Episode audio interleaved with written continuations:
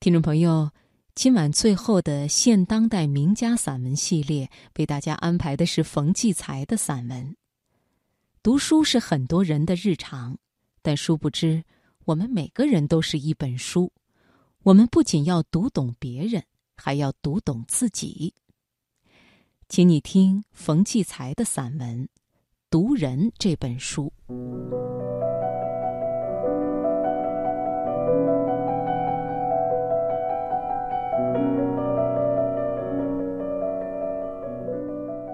一个人就是一本书。读人比读其他文字写就的书更难。我认认真真的读，读了大半辈子，至今还没有读懂这本人之书。有的人在阳光明媚的日子里愿意把伞借给你，而下雨的时候，他却打着伞悄悄地走了。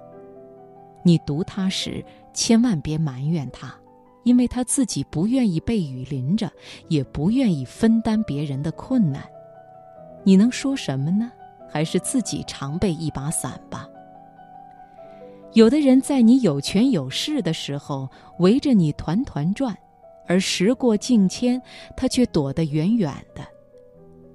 你读他时，千万要理解他，因为他过去是为了某种需要而赞美你。现在你没有那种功力了，也就没有必要再为你吟唱赞美诗了。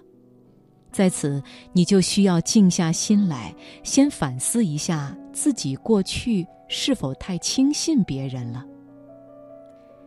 有的人在面对你倾诉深情的时候，语言的表述像流淌一条清亮甜美的大河。而河床底下却潜藏着一股污浊的暗流。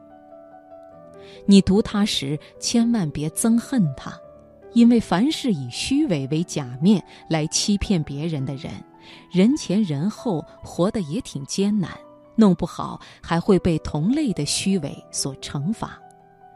你应该体谅他的这种人生方式，等待他的人性回归和自省吧。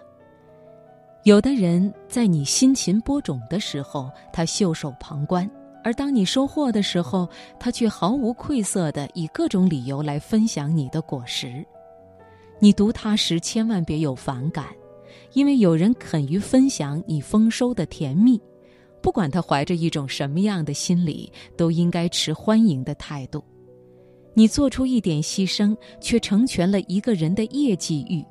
慢慢的，会让他学会一些自尊和自爱。有的人注重外表的修饰，且穿着显示出一种华贵，而内心深处却充满了空虚，充满了无知和愚昧。那种无文化的形态，常常不自觉地流露在他的言语行动中。你读他时，千万别鄙视他。因为他不懂得，服装是裁缝师制作的，仅仅是货币的标志，而人的知识、品德和气质，却是一个人的真正的人生价值。对于庸俗的人，你可以反观对照一下自己的行为。读别人，其实也在读自己。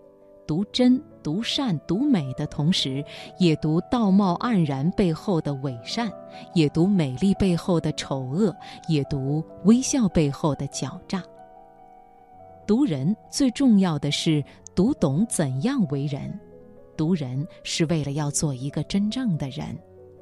因此，读人时要学会宽容，要学会大度。由此才能读到一些有益于自己的东西，才能读出高尚，才能读出欢乐，才能读出幸福。尽管我还没有读完这本人之书，但我会一直努力从各个方面去阅读。